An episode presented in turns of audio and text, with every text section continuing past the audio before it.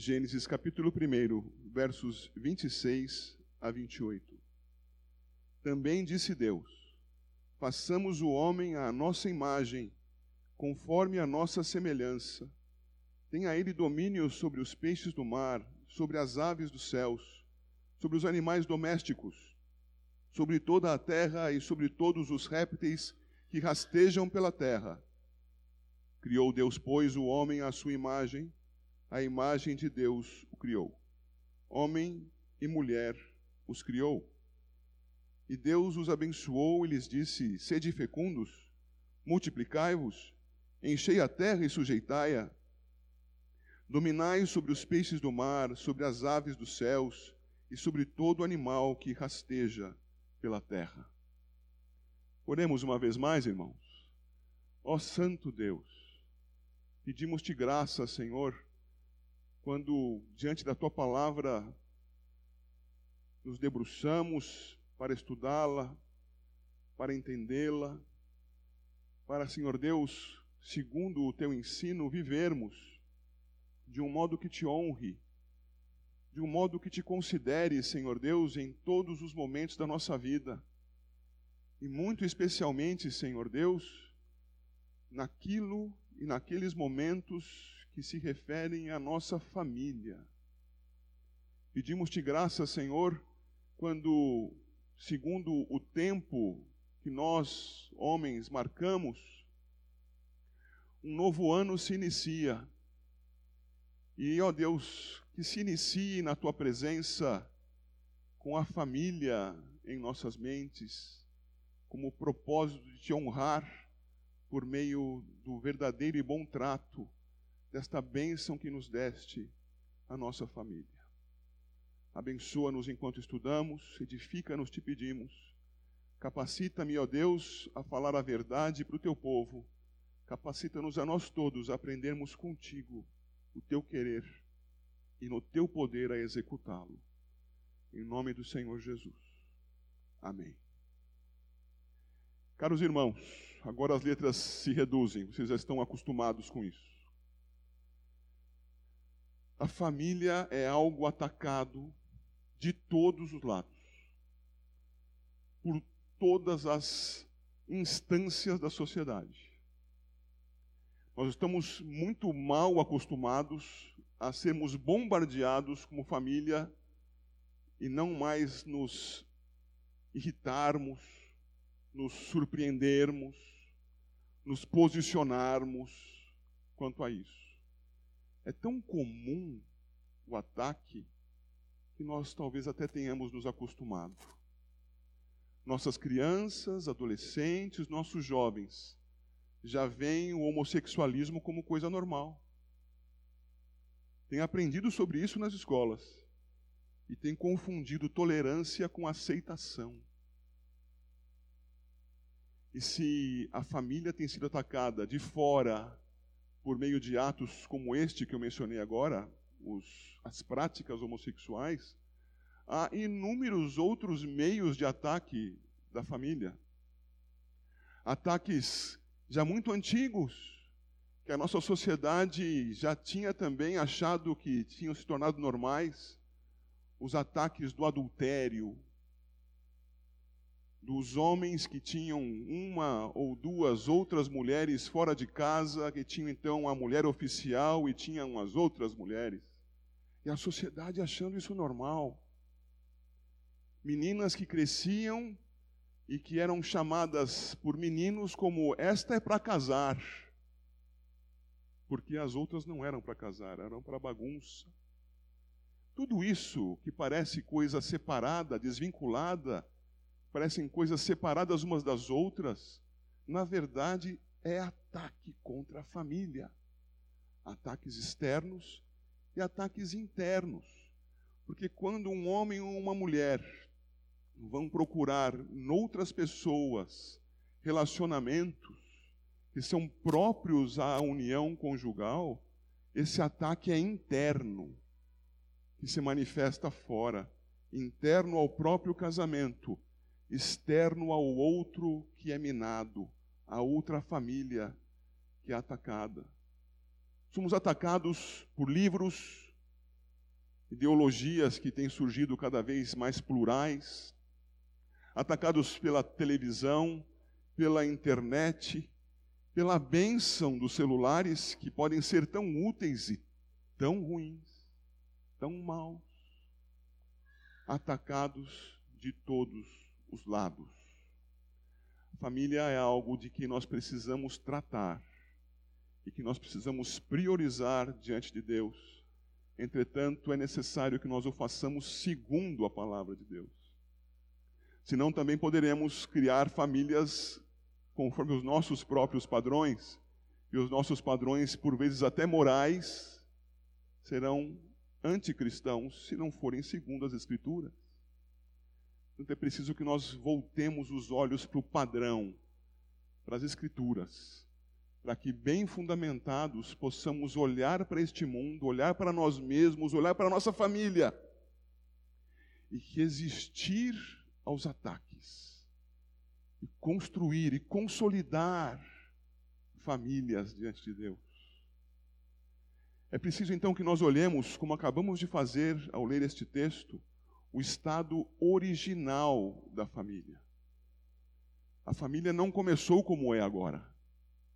Ela tem traços atualmente daquilo que foi criado, mas ela não foi criada como é agora. Há muitas diferenças e nós vamos observar algumas delas agora. Primeiro, no texto que acabamos de ler, versículos 26 e 27, é preciso que você observe que a família foi criada diante de Deus quando homem e mulher foram criados e ambos compondo o gênero humano, gênero humano, a imagem e semelhança de Deus. O homem é a imagem e semelhança de Deus. A mulher é imagem e semelhança de Deus. E vemos isso no texto. Verso 26 também disse Deus: façamos o homem, aqui é gênero, gênero humano, à nossa imagem, conforme a nossa semelhança. Tenha ele, o gênero humano, domínio sobre os peixes do mar, sobre as aves do céu, sobre os animais domésticos, sobre toda a terra e sobre todos os répteis que rastejam pela terra. Atenção para a leitura do 27. Criou Deus, pois, o homem, a sua imagem, a imagem de Deus o criou, homem e mulher os criou. O ser humano é a imagem de Deus. Nós temos estudado sobre isso, vendo a respeito do protótipo da humanidade. Talvez alguém que esteja aqui se lembre a respeito disso. O nosso Senhor Jesus, encarnação histórica do Verbo, é o mediador eterno, é o mediador entre o Criador e a criação, é o único mediador. E ele, antes de se apresentar como Jesus, já era a natureza humana do Filho, de quem nós, humanidade, somos a imagem e a semelhança. Nós somos imagem e semelhança do nosso mediador, o mediador da criação, fisicamente. Logo, homem e mulher são imagem do Senhor no seu físico. Ninguém entenda mal isto. Não está se referindo a um Deus que não tenha sexo. Cristo Jesus encarnou como homem mas estamos nos referindo quanto às suas qualidades humanas, quanto à necessidade que o homem tem na sua integridade de ser corpo e ser algo também semelhante a Deus, que é espírito. O ser humano foi criado corpo e alma. E é no seu corpo e na sua alma que somos semelhantes ao nosso Deus. Nosso Deus na sua natureza humana, o nosso Deus na natureza humana do Filho. Somos semelhantes a Ele. E nessa semelhança, caros irmãos, nós trazemos conosco uma autoridade delegada. De quem é a autoridade sobre a criação? É do Criador. Ninguém tem autoridade absoluta sobre a criação. Eu posso dizer a alguém que vai, que volte, que levante ou que sente, e isso parecerá ser autoridade sobre a criação. Mas que poder terei eu para criar? Que poder terei eu para dar vida, para removê-la? Para fazer novidades, para acabar com elas? O Criador é a autoridade absoluta sobre a criação. Mas ao criar o ser humano, ao criar o homem, a autoridade absoluta concedeu, atribuiu, delegou a autoridade ao homem. Nós podemos ver isso no versículo 28 que você tem diante de si. E Deus os abençoou, ao homem e à mulher. E lhes disse: Sede fecundos, multiplicai-vos, enchei a terra. Eu paro aqui um instante. Coisas que só podem ser feitas por um homem com uma mulher. Sede fecundos. Não há meio de ser fecundo se não for um homem e uma mulher. Multiplicai-vos da mesma forma. Enchei a terra. É a consequência. A necessidade de haver um casal. Mas a este casal, continua o texto e diz: e sujeitai-a. Continua dizendo: dominai sobre os peixes do mar, sobre as aves dos céus e sobre todo animal que rasteja pela terra. A autoridade absoluta sobre a criação criou o homem e lhe conferiu autoridade. Uma autoridade delegada, isto é, não própria, não auto-originada. Uma autoridade que é usufruída para a glória da verdadeira autoridade, em nome de Deus. E o que deveria fazer o ser humano? Dominar sobre todos os animais da terra. Autoridade delegada. Essa autoridade delegada tem uma divisão nas suas atribuições. Existe uma estrutura que Deus mesmo desejou e aplicou sobre o ser humano para atribuir autoridade ao homem e à mulher. O ser humano tem atribuição de autoridade, mas isso de modo diferente entre homens e mulheres. E nós podemos ver isto olhando para o texto no capítulo 2 de Gênesis e vendo alguns versos aqui.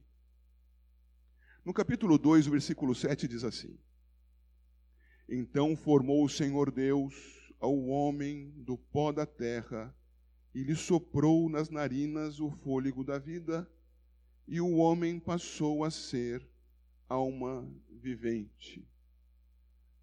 À primeira vista, está falando da humanidade, mas não está. Aqui fala especificamente do ser humano do sexo masculino. Especificamente. É o homem, é o varão. É deste que se fala o texto aqui, que manifesta o texto aqui. E o homem então foi criado, embora também no sexto dia, como relata o capítulo 1, antes de ser criada a mulher. Há aqui uma atribuição embutida. E essa atribuição vai surgir no versículo 15. Olhe para o texto. Tomou, pois, o Senhor Deus ao homem e o colocou no jardim do Éden para o cultivar e o guardar. Está atribuindo ao homem responsabilidades. A autoridade está dada, Agora ele atribui certas responsabilidades a este homem. E o texto aqui nos permite observar nessas duas palavrinhas, cultivar e guardar, com uma ideia de desenvolvimento daquilo que havia sido criado. O homem nada criaria, mas o homem trabalharia. O cultivo aqui se refere a trabalho. Trabalharia a criação. E o guardar, embora possa trazer a nós a ideia de que houvesse alguma ameaça, o que é discutido na teologia, mas fiquemos com a ideia aqui do guardar como alguma coisa que promove aquilo que é cultivado. Porque essa ideia também está aqui. O zelo, o cuidado com aquilo que Deus criou, para que o homem com autoridade, e aqui especificamente o homem do sexo masculino, ser humano do sexo masculino, zelasse, cuidasse, guardasse, preservasse a criação. Mas a criação da humanidade não terminou aqui. Se você olha para o verso 18, você observa que disse mais o Senhor Deus: Não é bom que o homem esteja só, far-lhe-ei uma auxiliadora que lhe seja idônea. É importante que você observe que o texto passou a falar e diz no versículo 7, Senhor Deus. No versículo 15, Senhor Deus. E no 18, Senhor Deus. Yahvé Elohim. A expressão que fala do Criador na palavra Elohim. E fala no Deus da aliança com o nome Yahvé. O Criador que faz aliança com a sua criação. Ele é quem atribui responsabilidades distintas. Estrutura a família humana atribuindo responsabilidades ao homem e à mulher. Eu não preciso fazer muito esforço para lhe fazer perceber que o versículo 15 vem antes do 18. E que, portanto, quando a mulher foi criada, sim, do lado de Adão, ela foi criada após Adão ter recebido a atribuição de responsabilidade. Após Adão ser colocado, sim, da maneira que a mulher também o seria, como imagem e semelhança de Deus, mas com certas responsabilidades. Paulo, muito mais tarde, iria escrever em 1 Coríntios capítulo 10, que a mulher seria a glória do homem, mas que o homem é a cabeça da mulher. O Senhor atribuiu responsabilidade ao homem como aquele que responderia a Deus a respeito da administração da criação. E que faria a mulher então? Olha, já lemos e já foi dito aqui far-lhe-ei uma auxiliadora que lhe seja idônea, adequada, que lhe dê suporte. Quem tem estudado a palavra de Deus comigo sabe que eu uso nesse momento uma figura. E a figura é desses modernos, atuais, gigantescos estádios de futebol. Estádios de futebol que têm a sua cobertura, atualmente sempre decorativa, bonita, mas que não pode ser apenas bonita e chamativa. Tem que ser muito resistente. Ela tem que durar muito tempo. Aquilo é muito caro, não é verdade? Tem que ser muito resistente.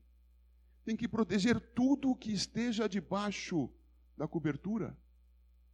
Mas a cobertura é dependente da estrutura que a suporta. Eis aí a figura o homem tem que dar conta de tudo o que possa ameaçar e tem que cuidar de tudo o que está debaixo da sua cobertura. É o homem que pertence essa atribuição. Ele deve cuidar.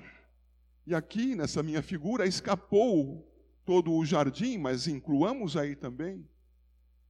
Mas este cuidado só acontecerá adequadamente se aquela estrutura, aquelas, aqueles tubos, aquelas amarrações, aquelas colunas, aquelas vigas, que pouco aparecem, estiverem solidamente plantadas, para que deem suporte ao telhado.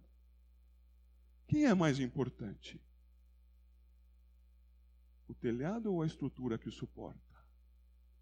Percebem que não há importância maior? Que ambos são necessários, mas que há funções diferentes? Telhado sem estrutura, estrutura sem telhado, esposo sem esposa, o contrário. Algumas pessoas ficam um pouco magoadas com isto. Então, uma segunda situação é preciso ser exposta. E esta não é uma figura. Isto é um fato.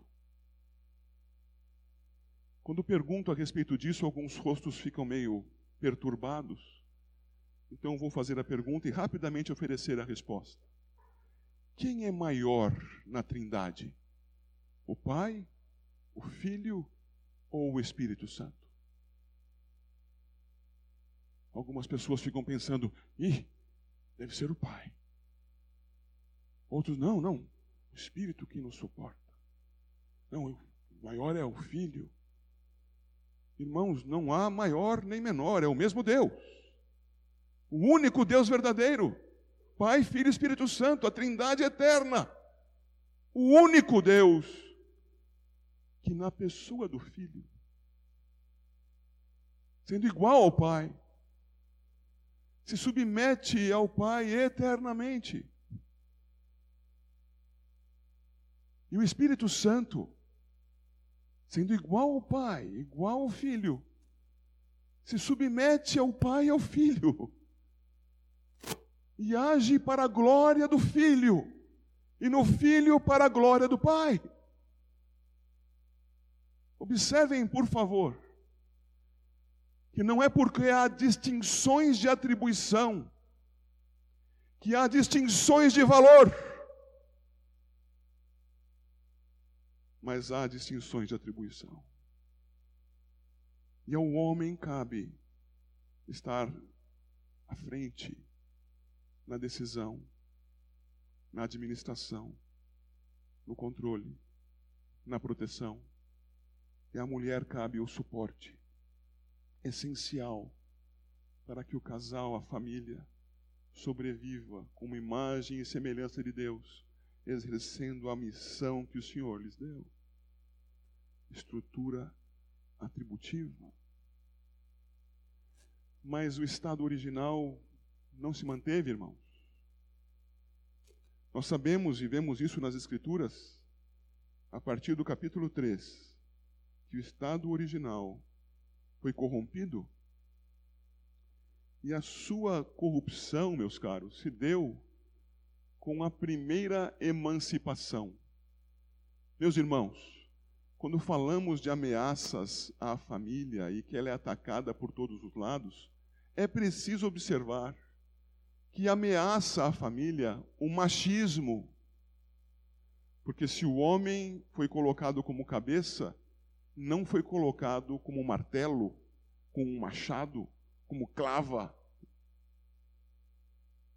Mas a resposta que as, que as mulheres têm dado muito recentemente, aos últimos 70 anos, talvez com mais intensidade, que é o feminismo, também não é honra ao nome do Senhor. E tampouco pensem que seja coisa somente dos nossos dias. A primeira emancipação feminina foi o caminho, o primeiro passo dado para a queda do homem em pecado. Por favor, acompanhe comigo a leitura de Gênesis 3, de 1 a 6. Mas a serpente, mais sagaz que todos os animais selváticos que o Senhor Deus tinha feito, disse à mulher: É assim que Deus disse: Não comereis de toda a árvore do jardim? Respondeu-lhe a mulher: Do fruto das árvores do jardim podemos comer, mas do fruto da árvore que está no meio do jardim, disse Deus, dele não comereis, nem tocareis nele, para que não morrais. Então a serpente disse à mulher: É certo que não morrereis, porque Deus sabe que no dia em que dele comerdes, se vos abrirão os olhos, e como Deus sereis conhecedores do bem e do mal. Vendo a mulher que a árvore era boa para se comer, agradável aos olhos, e árvore desejável para dar entendimento, tomou-lhe do fruto e comeu. E deu, deu também ao marido, e ele comeu. O que é que nós vemos aqui? Vemos um casal que não estava andando junto.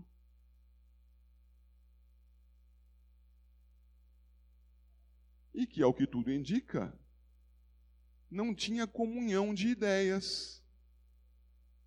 Porque as coisas que Deus disse para Adão, se Adão as repetiu com fidelidade, não foram as que ficaram com Eva, ou com a varoa aqui. Eva só ao final do capítulo 3. Ou ela mudou isso por conta própria, ou ele, ao comunicar a ela, alterou a informação. Porque você pode ver no capítulo 3, no seu início, versículo 2: Do fruto das árvores do jardim podemos comer, mas do fruto da árvore que está no meio do jardim, disse Deus, dele não comereis. Ok, nem tocareis nele, para que não morrais. Opa, nem tocareis nele? Isso não está na ordem do capítulo 2, verso 15. Aliás, 16 e 17. Irmãos, a mulher estava separada, afastada de seu marido. E seu marido, então, não exercia a função de cobertura. Ela talvez até desejasse fazer a função de estrutura, mas não estava fazendo. Estavam afastados um do outro. E sem que ele fizesse a cobertura, ela exposta desejou aquilo que não deveria ser desejado. Desejou ser como Deus. E ela já era a imagem e semelhança de Deus. Como poderia ser mais como Deus? Sucumbiu à fraqueza do seu próprio coração e atentou à mentira da serpente. A primeira emancipação, a mulher longe do marido, a mulher dando ouvidos a si mesma e ao tentador. Será que isso é bom? Observa que a primeira emancipação não aconteceu com um fim em si mesma. Ela trouxe efeitos. E efeitos que aconteceram apenas depois das duas últimas palavras do verso 6. Observa novamente o verso 6, onde se vê: E ele comeu. Ele comeu cronologicamente falando, após ele ter comido, verso 7, abriram-se então os olhos de ambos. Até que ela tivesse se afastado de Adão, até que ela tivesse dado ouvidos à serpente, até que ela tivesse dado valor maior ao seu próprio impulso no seu coração, até que ela tivesse comido do fruto, o texto não nos mostra diretamente que teria acontecido alguma coisa completa quanto ao seu pecado. Ela estava no caminho que desonrava a Deus, sem dúvida. Mas isso só se completou quando quando ele comeu. E tendo ele comido, começaram a surgir os efeitos. Os efeitos começam pela percepção, verso 7, de que estavam nus. Eles morreram espiritualmente e mortos diante de Deus, agora não tinham claramente comunhão um com o outro. Agora não podiam mais andar nus, isto é, não havia mais uma intimidade permanente, uma intimidade real no casal. Agora se separavam. E a marca da separação era a percepção da nudez e a produção de roupas. Mas a separação não era só por uma morte interna e uma separação externa, era também porque queriam apartar-se de Deus. Verso 8: quando ouviram a voz do Senhor Deus que andava no jardim pela viração do dia, esconderam-se da presença do Senhor Deus. O homem e sua mulher, por entre as árvores do jardim, mais uma vez chama a sua atenção para a maneira como Deus é chamado aqui: Senhor Deus, Senhor Deus. O Criador, o Senhor da aliança, vai até o homem, mas o homem foge de Deus. Estado caído. O nosso Deus é o autor da retomada, da regeneração. E o homem é o autor da quebra, da fuga e da manutenção dessa situação. Porque morto em delitos e pecados, tudo o que o homem sabe fazer é afastar-se de Deus. Então vem os efeitos parciais. Você sabe, existe uma ordem de questionamento da parte de Deus aqui. Ele pergunta ao homem: Comeste da árvore que mandei não comer? A resposta do homem é acusativa. Tu me deste uma mulher e ela me deu para comer. Que é isso que fizeste, diz o Senhor à mulher? A serpente me enganou e eu comi. Você sabe, não houve diálogo com a serpente. Verso 14: Então o Senhor Deus disse à serpente: Visto que isso fizeste, maldita és entre todos os animais domésticos, e o és entre todos os animais selváticos, rastejarás sobre o teu ventre, e comerás pó todos os dias da tua vida. Um parêntese um pouco extenso aqui. A teologia trata a criação dos seres celestiais como algo que pode ter sido anterior ou simultâneo à criação dos seres materiais, e entre estes o homem material espiritual. E a criação desses seres espirituais teria em Lúcifer, um anjo de luz, Lúcifer, a autoridade sobre os seres espirituais, assim como o homem a autoridade sobre os entes criados materiais. E que, tendo caído Lúcifer, conforme o plano do Eterno, invejou a situação humana e quis tomar um reino para si. E foi bem sucedido na tentação, e mal sucedido na sua preservação, caído e eternamente irrecuperável, aquele que o comportava, aquele animal que o representava, o animal que, tomado pelo inimigo, tentou a mulher, foi amaldiçoado. É uma maldição, uma maldição com efeito parcial. A serpente passou a rastejar e a comer o pó da terra. Há mais uma maldição aqui, parcial, veja o verso 16. E a mulher disse: Multiplicarei sobremodo os sofrimentos da tua gravidez, em meio de dores darás à luz filhos, e o teu desejo será para o teu marido, e ele te governará. Se você comparar com os versos 26 a 28 do capítulo 1. Você verá que tudo aquilo que tinha, que havia sido concedido à mulher, para o lado do homem exercer sobre a criação, lhe foi retirado. Observa. Ela deveria se unir ao seu esposo e multiplicar-se e encher a terra. Lá em 26, 27 e 28 havia alguma menção Há sofrimento para isso? Nenhuma. Agora, você ainda vai se unir a seu esposo, ainda vai é, procriar, ainda vai encher a terra, mas isto com sofrimentos e dores. E a mulher, na criação, nessa situação original, era auxiliadora idônea, mas no estado de pecado, ela tem a sua vontade subjugada do homem. O teu desejo será para o teu marido e ele te governará. Não era bem o contrário que ela queria? Não era estar à frente para tomar a decisão e comer do fruto? Pois exatamente aí está a penalização do Senhor. Mas se vocês imaginam que as penalizações foram apenas parciais, elas também foram gerais. E olhando para o capítulo 3 ainda, observe por favor. E a Adão disse: visto que atendestes à voz de tua mulher e comeste da árvore que eu te ordenara não comesses. Ué, a maldição não vem sobre o homem, perceba? Não é uma maldição particular, é geral.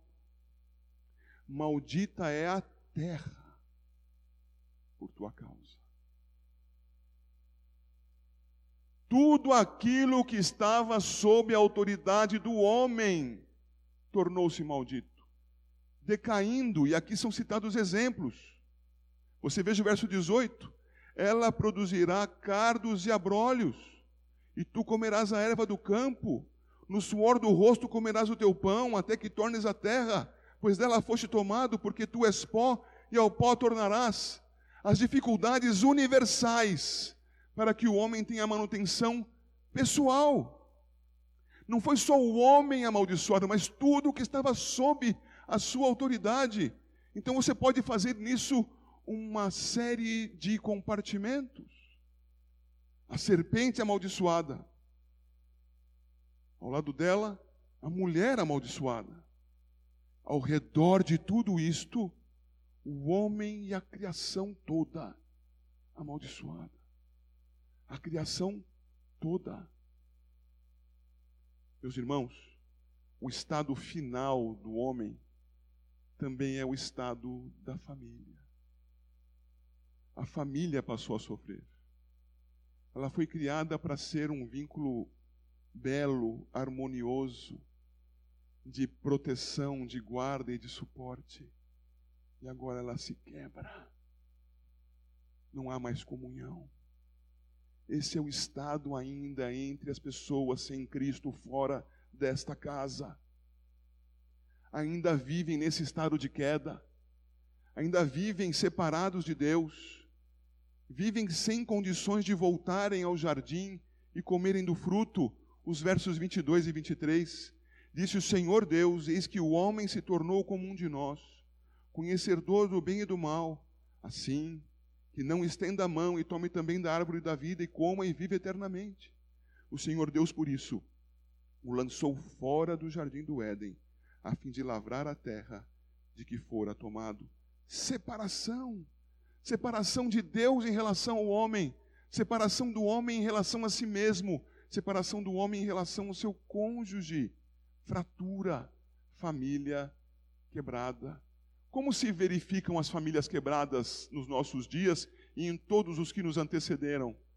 Em, muitas vezes, violência masculina, em, muitas vezes, insubmissão feminina, e muitas vezes em fraqueza masculina.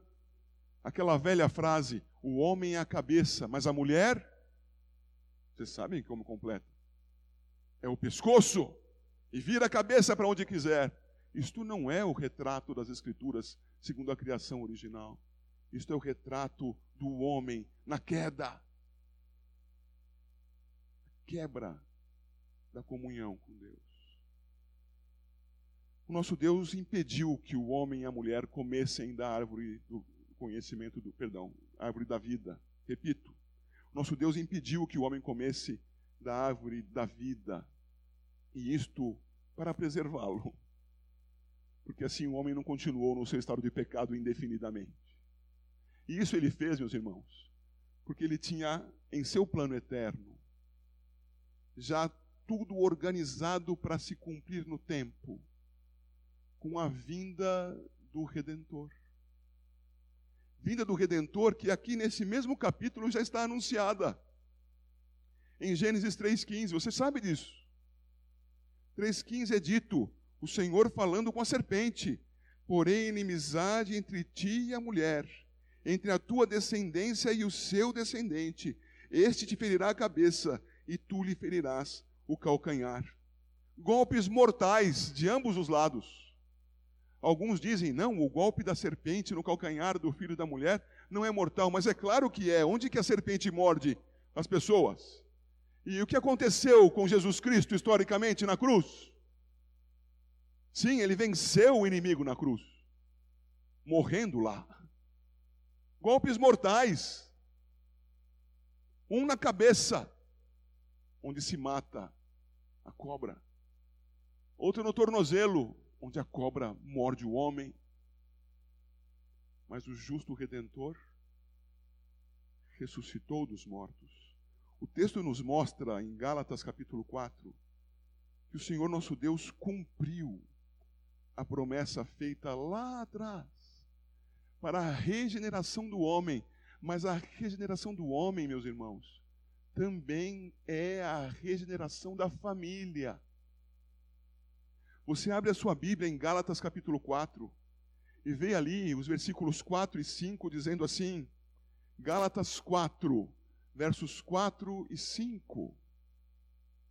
Vindo, porém, a plenitude do tempo, plenitude do tempo, Deus enviou seu filho, nascido de mulher, nascido sob a lei, o filho da mulher, para resgatar os que estavam sob a lei, para vencer, irmãos, aquilo que havia sido a arma contra o próprio homem, a sua desobediência.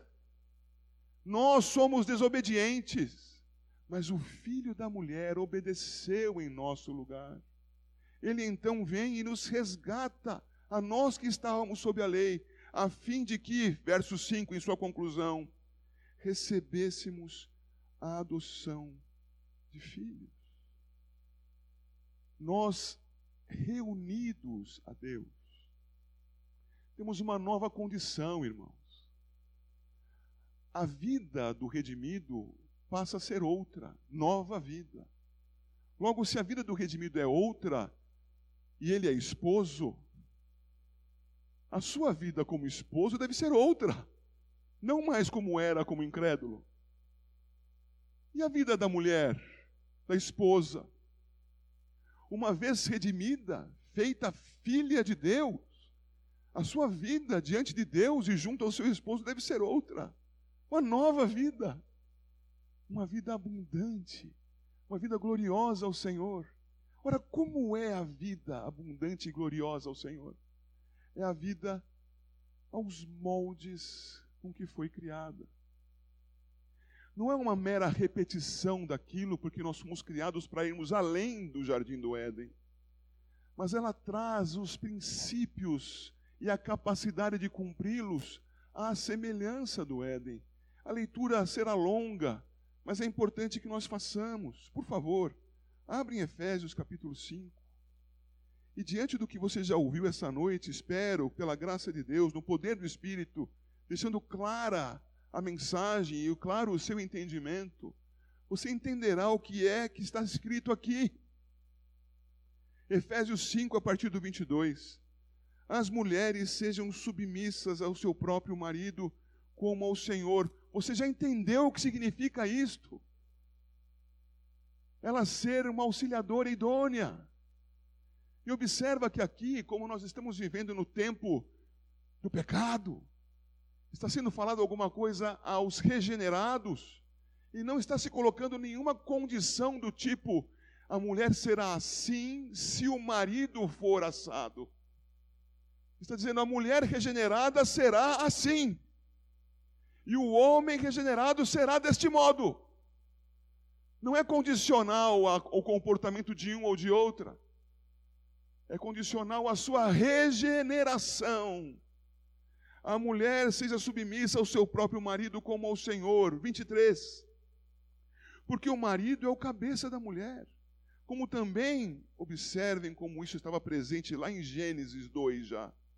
Como também Cristo é o cabeça da igreja, sendo este mesmo o salvador do corpo. Como, porém, a igreja está sujeita a Cristo, assim também as mulheres sejam em tudo submissas ou sujeitas ao seu marido. Eu paro aqui um instante. Quando o homem e a mulher foram criados, irmãos, foram criados já de uma maneira a prenunciar a história planejada pelo Deus eterno, em que haveria o redentor, que não seria apenas o mediador da criação, mas seria também o mediador da redenção. E a mulher, a mulher, que não seria só a esposa do homem, ela seria a figura, nossa, da igreja. O homem, figura de Cristo, criado como tal. A mulher, figura da igreja, criada como tal.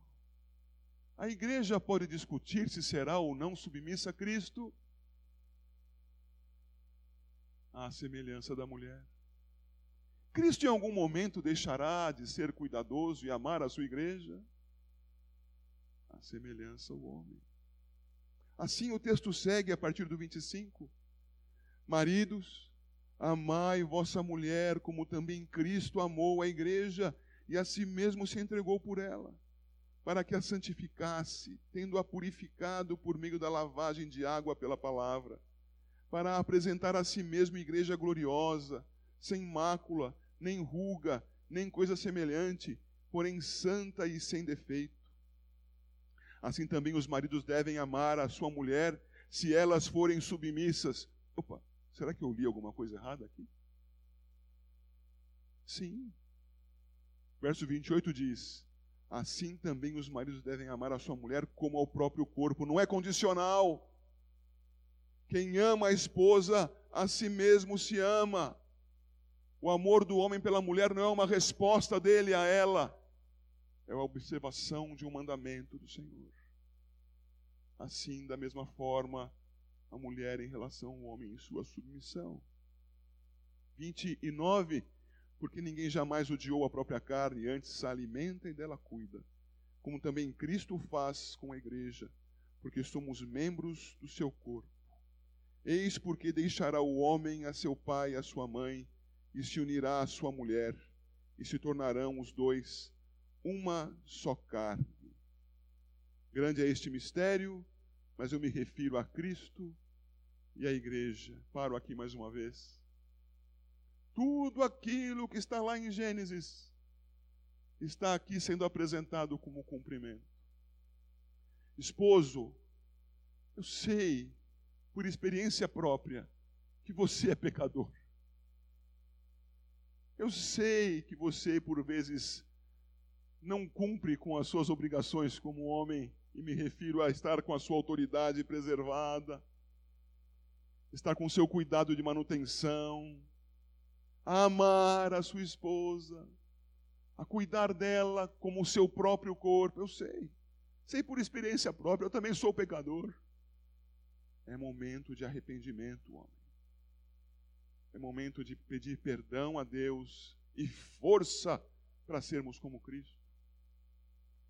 Esposa, sei que você também quebra muitas e muitas vezes aquilo que Deus determinou que você fizesse.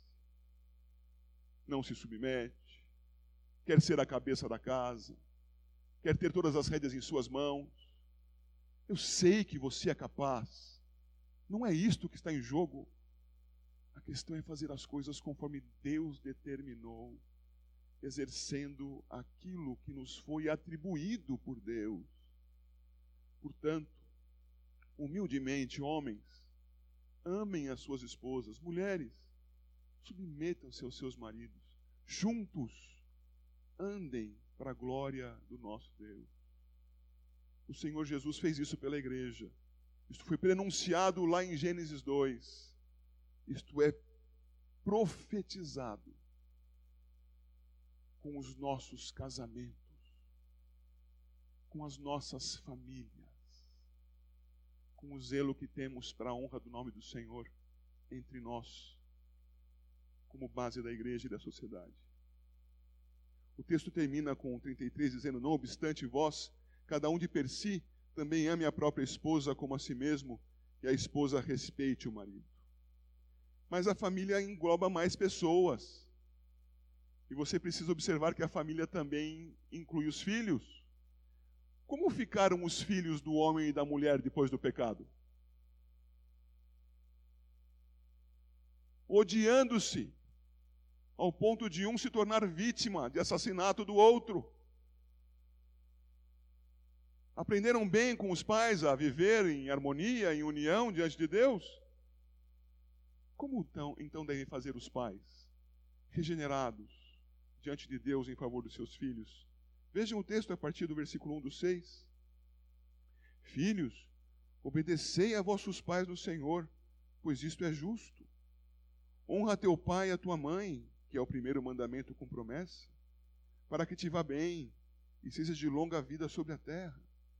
E vós, pais, não provoqueis vossos filhos a ira, mas criai-os na disciplina e na admoestação do Senhor. Irmãos, isto vai além de qualquer ensinamento moral. Escolas rígidas, escolas militares, podem ensinar moralidade para os nossos filhos. Vão moralmente puros para o inferno que nós estamos vendo aqui é que gente regenerada, família regenerada, terá pai amando esposa, pai amando mãe, mãe honrando, amparando como ajudadora idônea ao marido. Estes, educando os seus filhos, não os provocando a ira, mas ensinando-os na palavra do Senhor sem alterações de escritura, sem inovações, palavra. E os filhos? Honrando os seus pais, obedecendo seus pais. Hoje o que nós temos nesse mundo caído são homens que desamam suas esposas, esposas que se insurgem contra maridos. E que dizer dos filhos?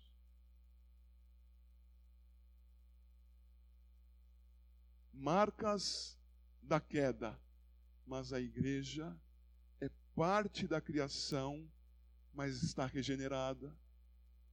Logo em nós, irmãos, algo diferente é possível, se tornou possível. Em nós algo diferente pode ser praticado e deve ser praticado. Aquilo que o Senhor determinou para cônjuges, para pais e para filhos. O retorno ao padrão. Qual é a nossa tarefa? Ainda na Epístola aos Efésios, seu capítulo 2.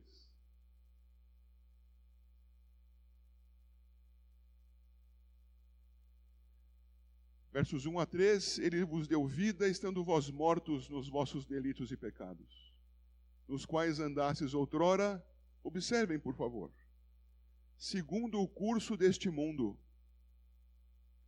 segundo o príncipe da potestade do ar, do espírito que agora atua nos filhos da desobediência, entre os quais também todos nós andamos outrora, segundo as inclinações da nossa carne, fazendo a vontade da carne e dos pensamentos, e éramos por natureza filhos da ira, como também os demais. Atente.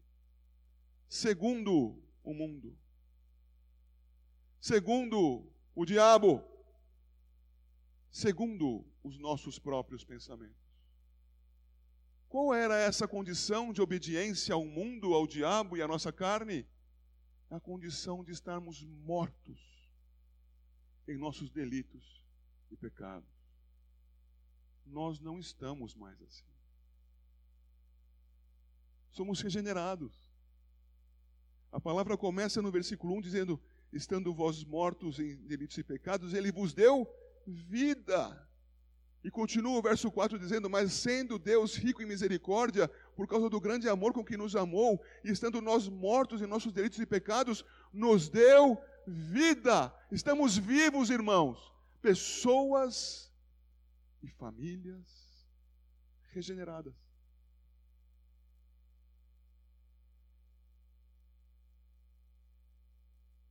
Precisamos resistir ao mundo, irmão. O mundo bate a nossa porta todos os dias. Com a internet, com a TV, com o vizinho, com o trabalho, com as pessoas que passam pela rua. Bate a nossa porta todos os dias. O mundo insiste. Peque. Peque. O diabo faz isso também. Nós fazemos isso conosco mesmo. Ainda carregamos o nosso corpo de morte. Precisamos nos voltar a Deus. Já fomos regenerados. E tudo, inclusive a nossa família, deve trabalhar para a glória do Senhor. Observa, por favor, um último texto em 1 Coríntios capítulo 7. É o versículo 35. Um capítulo em que Paulo fala sobre casamento. E ele tem uma máxima para todo o ensinamento que apresenta neste capítulo. Tudo o que ele apresenta nesse capítulo tem esta máxima. Versículo 35. 1 Coríntios 7,35. Digo isto em favor dos vossos próprios interesses.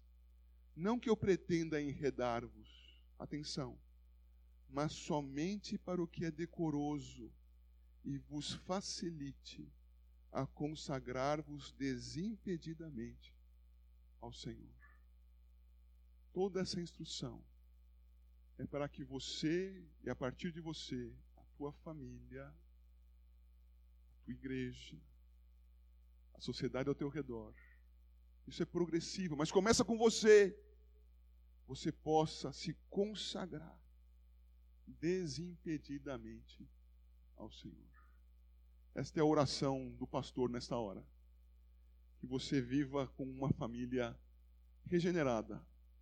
Que você saiba que, sendo pecador, muitas dificuldades virão. Efésios 2, de 1 a 3.